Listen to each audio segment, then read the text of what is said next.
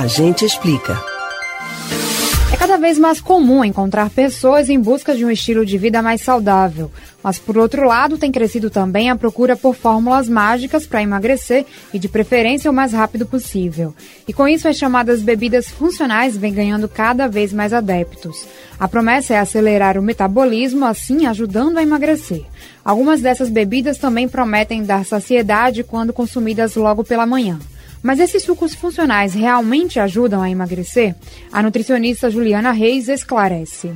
Não, o que faz perder peso é você ter uma, uma demanda energética menor que você precisa, você comer menos que seu corpo necessita, independente de ser de bebidas funcionais ou de bebidas não funcional. Esse milagre da bebida funcional, ela não, ela não existe.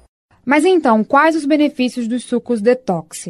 Os sucos detox são considerados detox, porque são sucos que geralmente contêm alimentos como gengibre, como cúrcuma, como couve, que são anti-inflamatórios e desintoxicantes. Então as pessoas costumam misturar esses, esses alimentos no, com água e tomam esse suco, né, que ele, ele auxilia realmente, mas tem que ser associado a uma, uma dieta do, do resto do dia. Não é só você tomando um suco de manhã, detox, e logo em seguida você começando a comer é, fritura, queijos gordos, é uma alimentação rica em carboidratos, que vai fazer com que esse suco tenha o benefício. Ele promove o benefício, ele for associado a uma dieta ao longo do dia saudável e nutritiva.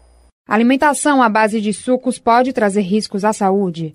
Isso depende muito da, da, da, dieta também, novamente, do resto do dia, do que você consome ao resto do dia. Se você é uma pessoa que consome bastante é, legumes, verduras, é, frutas, é, se as pessoas não têm uma, uma, dificuldade muito grande em comer essas coisas mais saudáveis, então ela pode tentar, através de um suco ou uma sopa, é, ter algum tipo de nutriente é, associado à sua dieta. Mas as pessoas têm uma, uma, uma, falsa impressão de que um determinado alimento ou um determinado suco vai causar é, benefícios, quando isso não é verdadeiro. O que acontece é, é a dieta do dia inteiro, é o que você consome dia a dia.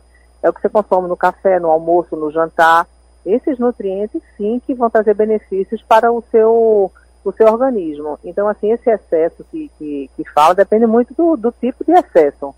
É, chás, chás são fitoterápicos, né, que a princípio são saudáveis, mas o excesso dele também pode causar determinados tipos de, de intoxicação. Então, tudo, tudo, é, tudo é moderação, em qualquer que seja o alimento. Os sucos de frutas podem substituir refeições principais como almoço e jantar?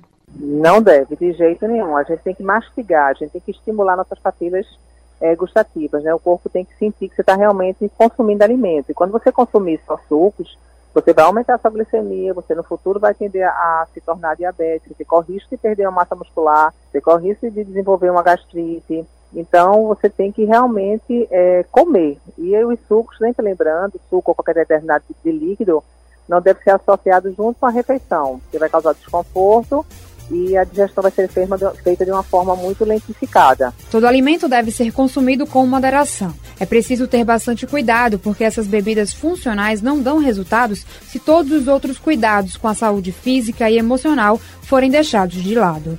Camila Brandão para o Rádio Livre.